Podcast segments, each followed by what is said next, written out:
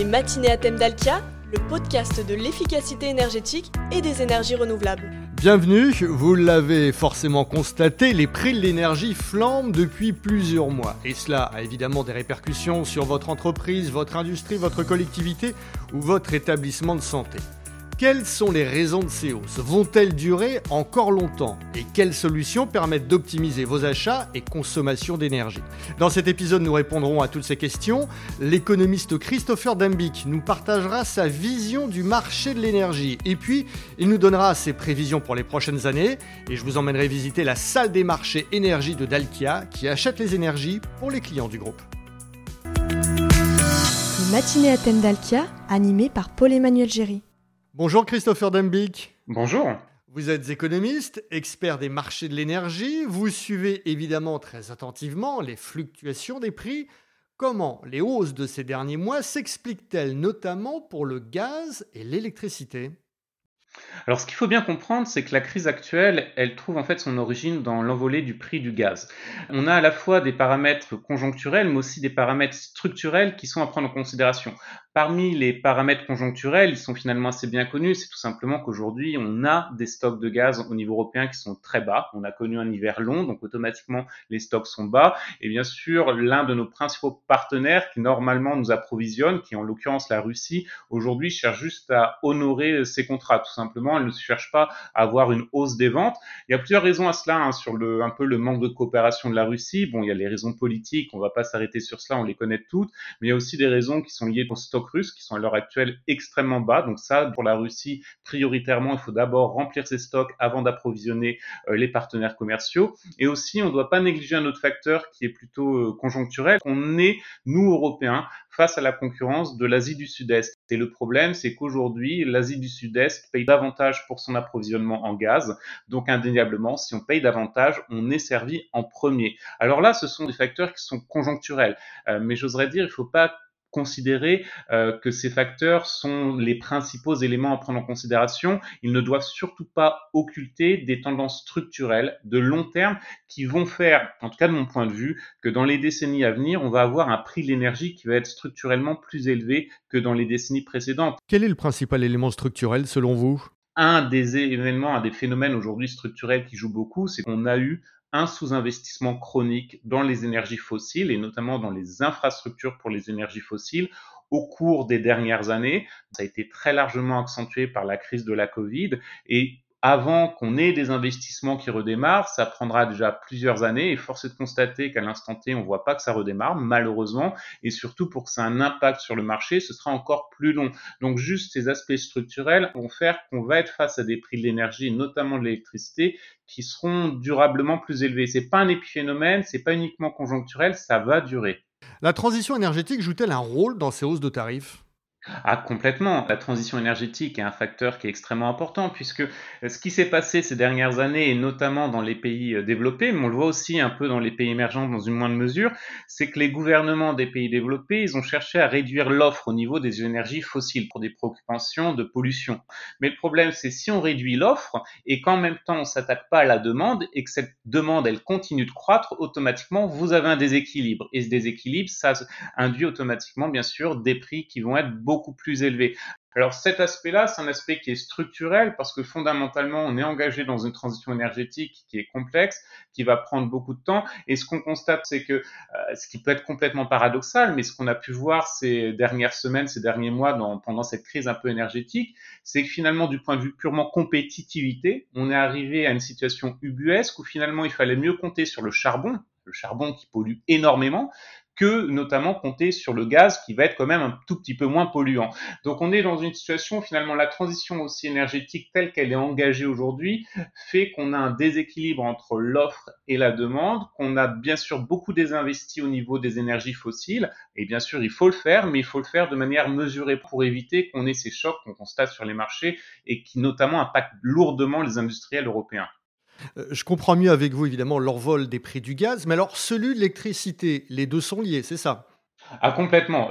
Finalement, les marchés énergétiques, ils sont tous liés. Euh, peu importe la source d'énergie qu'on va qu'on va prendre en considération. Alors bien sûr, euh, cet envolé du prix du gaz, ça a entraîné celui du prix de l'électricité et ça s'est répercuté sur les consommateurs, particuliers un peu moins, mais industriels de manière très importante. Lorsqu'on a eu cet envolé du prix du gaz, le coût des centrales à gaz aussi se sont envolés dans la foulée et automatiquement, ça veut dire que vous avez une hausse du prix de l'électricité qui va suivre. Alors c'est bien sûr beaucoup plus pénible j'oserais dire, pour les pays qui sont fortement dépendants euh, des combustibles fossiles. On en a beaucoup euh, euh, en Europe. C'est un peu moins le cas de la France du fait de notre mix énergétique, mais c'est vrai que ça a entraîné un déséquilibre complet de l'intégralité des sources d'énergie. Et d'ailleurs, dans le même temps, il suffit de regarder, par exemple aussi sur sur le pétrole, vous avez aussi des cours qui augmentent, alors moins vite que ce qui se passe par exemple sur le gaz ou le prix de l'électricité plus généralement, mais toutes les sources d'énergie aujourd'hui sont sur une pente ascendante. On a certains analyses d'ailleurs qui nous parlent de super cycle des matières premières. C'est tout simplement de dire on va entrer dans une période où pendant 10, peut-être 15 ans, on va avoir des prix des matières premières qui vont être beaucoup plus élevés qu'on ne l'a connu par le passé. C'est un peu ce que je pense, mais force est de constater que c'est un peu prématuré pour avoir un avis ferme dessus. Mais comme on l'a vu, on a des facteurs qui induisent à minima une hausse des prix sur la durée. Prix du gaz et prix de l'électricité sont donc liés. Pour répondre à la demande, les centrales thermiques peuvent en effet venir en renfort des énergies renouvelables et des centrales nucléaires. Grâce au nucléaire, d'ailleurs, la hausse de l'électricité a été plus mesurée en France que dans d'autres pays. Parmi les, les, principaux pays européens, on est les mieux positionnés pour faire face à ce qui se passe à l'heure actuelle, à cette crise énergétique, à cette envolée des prix, parce que dans notre mix énergétique, on est très dépendant à la fois euh, du nucléaire, mais aussi d'énergies renouvelables pilotables, c'est-à-dire qu'elles peuvent nous fournir un approvisionnement en énergie qui soit constant, et c'est symptomatiquement le cas de l'hydraulique. Ça, cet aspect, ça a beaucoup aidé, et puis on a aussi le, le marché de l'électricité en France qui joue. Alors on est sur un processus à l'heure actuelle de libéralisation du marché de l'électricité qui est au niveau européen, mais typiquement pour le consommateur particulier, en tout cas, il a encore la chance de bénéficier de tarifs réglementés. Grosso modo, hein, pour être très rapide, ces tarifs réglementés pour le consommateur particulier, ça reflète quoi? Ce sont les coûts de production et ça prend en partie, mais pas intégralement, les prix du marché. En revanche, à l'inverse, pour le consommateur industriel, lui, il bénéficie bien sûr de notre mix énergétique, de la forte dépendance au nucléaire, mais lui, il n'a pas justement ces tarifs réglementés. Donc, automatiquement, ça veut dire que l'impact de la hausse de l'électricité est beaucoup plus perceptible pour les consommateurs industriels aujourd'hui. Il y a donc deux enjeux. D'un côté, réussir à limiter les effets de la hausse euh, des prix des énergies, qui semble durable, hein, d'après ce que vous nous dites. Et puis deux, il y a évidemment la transition énergétique et écologique qu'il est impératif d'entamer, euh, mmh entre autres pour les industriels. Alors, quelles sont les solutions? Elles sont à la fois, j'imagine, d'ordre politique, gouvernemental, mais elles dépendent aussi des territoires et des entrepreneurs. Ah, complètement. C'est vraiment une myriade de solutions. Il n'y a pas une ou deux solutions uniques qui sont idéales. Mais en tout cas, le point qui est positif, j'oserais dire, c'est que au niveau du marché européen, c'est vrai que la France est certainement le pays qui, dans le domaine de l'électricité, a le plus de marge de manœuvre. Alors sur le court terme, ça se traduit par euh, des baisses de taxes. On le voit en France, on l'a vu dans d'autres pays européens, et ça fait assez sens sur du court terme d'agir via ce levier, parce que pour le cas de la France, entre 2002 et 2016, on a eu une très forte hausse euh, des taxes sur l'électricité, notamment pour financer les énergies renouvelables. Mais bien évidemment, ça c'est du court terme. Si mon scénario qui est de dire on va vers des prix de l'énergie, de l'électricité qui sont durablement plus élevés, il faut réfléchir à moyen long terme. Alors à moyen long terme, il y a plusieurs solutions. D'abord, dans le cas français, je pense que la solution qui est assez évidente, c'est de maximiser le bénéfice pour le consommateur et notamment industriel euh, de cette euh, rente un peu nucléaire et hydraulique. Ça veut dire quoi? Ça veut dire notamment investir dans ces domaines-là, penser à renouveler euh, le parc nucléaire aussi, et c'est bien sûr un sujet sur lequel on voit euh, les politiques avancent très lourdement, mais il faut aller au-delà. Il faut bien sûr aller dans le processus de décarbonation, il faut aller de manière rapide, engager les investissements qui sont nécessaires. Ça peut passer par cette thématique un peu d'électrification des usages. Ça revêt quoi? Ça revêt tout simplement la nécessité de substituer les énergies qui sont aujourd'hui fortement émettrices de CO2 par de l'électricité qui est bas carbone. Et surtout, le point qui me paraît aujourd'hui essentiel, et c'est peut-être la priorité numéro un pour les industriels, c'est de s'orienter vers l'efficacité énergétique. C'est, je pense, le premier levier le plus immédiat pour réduire justement cet impact global de la hausse des prix de l'énergie. Et c'est un levier surtout qui est très efficace. Donc l'efficacité énergétique, c'est, je pense, pour un industriel la première chose à laquelle il doit penser avant d'aller éventuellement beaucoup plus sur les autres sujets et notamment la décarbonation qui est indéniablement nécessaire à moyen et long terme. Alors on en parle beaucoup dans ce podcast d'efficacité énergétique et bien sûr de décarbonation. Selon vous, c'est vraiment, vous le disiez, la solution à, je dirais, privilégier dans, un premier temps en parallèle de la décarbonation? Ah, complètement. Euh, tout le monde a en tête la décarbonation et, je pense que notamment l'année 2021 euh, euh, et même 2020, j'oserais dire, cette année de pandémie a été un déclic pour beaucoup d'industriels. Il faut investir dans la décarbonation. Si on ne le fait pas, dans tous les cas, ça va nous coûter de l'argent à un certain stade. Donc, il faut le faire on n'a pas le choix. C'est pas une conviction, c'est simplement une nécessité. En revanche, pour moi, c'est la deuxième étape. Il faut d'abord passer par l'efficacité énergétique et c'est souvent d'ailleurs pour beaucoup d'industriels un levier qui est un peu négligé dans un premier temps, alors que l'impact positif pour l'entreprise est souvent très important. Ça permet vraiment de très importantes euh, baisses euh, au niveau des dépenses. Ça va bien sûr être une sorte de bouclier à moyen long terme contre la hausse euh, globale des prix de l'énergie et notamment de l'électricité. Donc c'est vraiment, l'angle sur lequel les entreprises doivent appuyer dans un premier temps et après, en fonction des business models, en fonction aussi de l'accompagnement qui peut être offert par les collectivités, l'État, etc. et tous les acteurs, aller vers un processus global de décarbonation. Mais on sait que ça prend du temps. Donc si on est sur un horizon plutôt court terme, c'est l'efficacité énergétique qui est le premier levier. C'est le bon moment pour investir dans l'efficacité énergétique, dans la décarbonation. C'est quelque chose qui est rentable aujourd'hui? C'est complètement rentable, non seulement à court, mais à moyen et long terme. Sur du court terme, on voit très nettement qu'on a une myriade de dispositifs, alors bien sûr au niveau national, mais aussi au niveau européen, qui sont mis en place pour accompagner les industriels dans le domaine de l'efficacité énergétique. Et d'ailleurs, ce qui est assez intéressant, c'est qu'on on a même des initiatives un peu plus locales dans certaines régions de France pour justement accompagner dans ce domaine-là, parce que tout le monde a bien compris que c'est un bon levier. Et surtout, à moyen long terme, ce qu'il faut bien comprendre, c'est que euh, la transition énergétique telle qu'elle est engagée, la transition écologique, ça va être un coût pour les industriels qui ne décident pas de s'y attaquer immédiatement. On sait très bien que ça va passer par des taxes qui vont être certainement beaucoup plus élevées pour les industriels qui vont continuer à émettre euh, des émissions de CO2 qui soient importantes. Donc il faut vraiment passer par ces leviers-là et surtout on a une chance qui est très importante, c'est que dans les cadres, notamment des plans de relance qui ont été adoptés récemment pour lutter contre la pandémie au niveau européen, ça vaut pour la France, ça vaut finalement pour l'intégralité des pays européens, on a une myriade de dispositifs d'aide aujourd'hui pour accompagner les industriels dans cette transition énergétique et notamment avec des leviers efficacité énergétique et à plus ou moins long terme décarbonation qui est l'autre pan qui a été bien pris en considération et je crois que le, le plan de relance français est vraiment un modèle dans ce sens-là où les préoccupations en termes écologiques ont été mises en avant euh, très clairement. Il y a un autre enjeu important pour les entreprises, les industries, les collectivités, les établissements médico-sociaux. C'est celui de l'achat des énergies. Il doit être optimisé, fiabilisé, garanti. Complètement, ça, ça, implique bien évidemment des coûts qui sont énormes parce que tous ces investissements-là, ça reste très très compliqué. En tout cas, si on regarde sur la question du gaz qui est assez sensible à l'heure actuelle, on reste très dépendant de partenaires qui ne font pas partie de l'Union européenne. Donc il y a ces problématiques-là qui sont très très importantes. C'est pour ça qu'il faut plutôt aller probablement vers les opérateurs un peu historiques qui ont finalement cette capacité d'investissement sur long terme, cette capacité de sécuriser aussi euh, la fourniture sur le long terme, qui sont, je pense, beaucoup mieux placés aujourd'hui et si on se porte sur un horizon 5 ou 10 ans que par rapport à des fournisseurs qui sont alternatifs et qui entrent juste sur le marché. Merci Christopher Dembic. Merci beaucoup. Merci de nous avoir fait bénéficier de votre vision du marché et de vos prévisions pour les années à venir.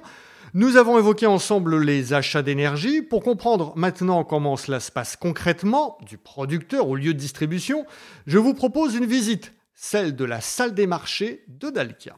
Les matinées à thème d'Alkia, le podcast de l'efficacité énergétique. Bonjour Andrew Hellet, vous êtes le directeur des marchés des énergies d'Alkia, vous êtes notre guide pour cette visite. Nous sommes ici donc au siège de Dalkia dans le quartier de la Défense à Paris, dans une grande salle truffée d'ordinateurs et d'écrans avec une belle vue sur le quartier. Quel est exactement le rôle de cette salle des marchés énergie? La salle de marché, c'est un endroit où on a des experts qui sont là pour acheter principalement le gaz, mais des autres énergies aussi, au meilleur prix pour nos clients. Ça veut dire que dans un marché et dans un monde qui est très fluctuant et incertain, on le voit en ce moment, ça vous permet de tenir des engagements de performance énergétique à des prix maîtrisés, c'est ça? C'est exactement ça, parce que nous, on réagit sur les marchés de gros, on est directement sur ces marchés-là, donc il n'y a pas d'intermédiaire. Et c'est comme ça qu'on bénéficie des meilleurs prix pour nos clients. On est fournisseur de gaz en France depuis 2009 et ça nous permet d'aller sur le marché euh, de gros. Si vous n'êtes pas fournisseur, vous ne pouvez pas faire ça.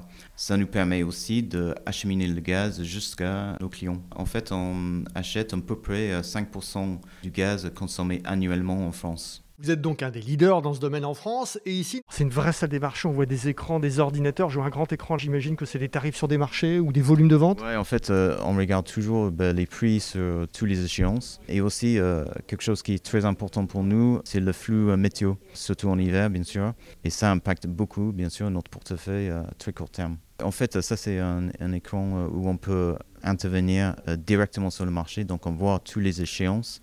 Donc, par exemple, le gaz pour demain, le gaz pour janvier, le gaz pour février, les ordres à l'achat et les ordres à la vente. Et donc, euh, les opérateurs sur le marché peuvent acheter ou vendre du gaz directement sur cet écran. Voilà, on sent que tout le monde est concentré euh, sur, sur son job. Ouais, c'est exactement ça, parce qu'il y a tellement de, flux d'informations qu'on est très concentré. Vraiment, on a, on a des experts euh, ici, et c'est nécessaire parce que c'est un, un métier qui est très particulier. Euh, la plupart des personnes euh, dans l'équipe, ben, ils ont au minimum deux ans d'expérience avant qu'ils traitent sur le marché. Et avant ça, normalement, les ingénieurs qui sont sortis d'école vont commencer avec un job d'analyste ou de, pricing des offres avant qu'ils traitent directement sur le marché. Cette salle, elle est ouverte 24 heures sur 24, 7 jours sur 7. Comment ça se passe? Cette salle ici, c'est lundi, vendredi mais on a un astreinte le week-end pour la partie équilibrage de notre portefeuille. Vous avez combien d'experts qui travaillent ici? Ben, ici, sur, à la salle de marché, on est à peu près 35 personnes. Donc, euh, il y a l'équipe euh, front office, c'est eux qui gèrent tout ce qui est les achats sur le marché de gros. Il y a l'équipe euh, court terme, donc c'est eux qui vont agir sur le marché très court terme, donc euh, acheter du gaz pour demain jusqu'à la fin du mois. Acheter le gaz pour demain parce que notre portefeuille, ça bouge tout le temps avec le météo et donc il faut ajuster le jour J ou le J plus 1 euh, pour euh, caler avec notre consommation. Et donc après, il y a une équipe euh, plutôt sur le moyen terme. Donc c'est eux qui vont acheter euh, le gaz pour euh, les échéances jusqu'à 3-4 ans. Et on a une équipe qui gère la partie vente, vente à nos clients et vente à nos clients internes d'Alkia. Et vous collaborez évidemment avec toutes les équipes d'Alkia, dont celles qui sont en région. Alors, les régions, ils sont en contact direct avec l'équipe sales. Donc, chaque région, il y a une cellule énergie, donc les, experts aussi, qui transmet les ordres de nos clients à notre équipe sales, qui ensuite transmet les ordres euh, au front office pour que les ordres puissent être exécutés. On fait vraiment bénéficier nos clients des meilleurs prix parce qu'on intervient directement sur les marchés. Et à noter que la fourniture d'énergie peut être intégrée à un CPE, un contrat de performance énergétique. Alors, quel avantage? Eh bien, l'engagement sur la baisse des consommations à partir d'une situation de référence. Les économies sont ainsi euh, garanties tant sur les consommations que sur la facture. Merci pour cette visite, Andrew. C'est la fin de cet épisode. Si vous souhaitez en savoir plus, rendez-vous sur le site dalkia.fr ou bien contactez un conseiller par email dcm@dalkia.fr. On se retrouve le mois prochain.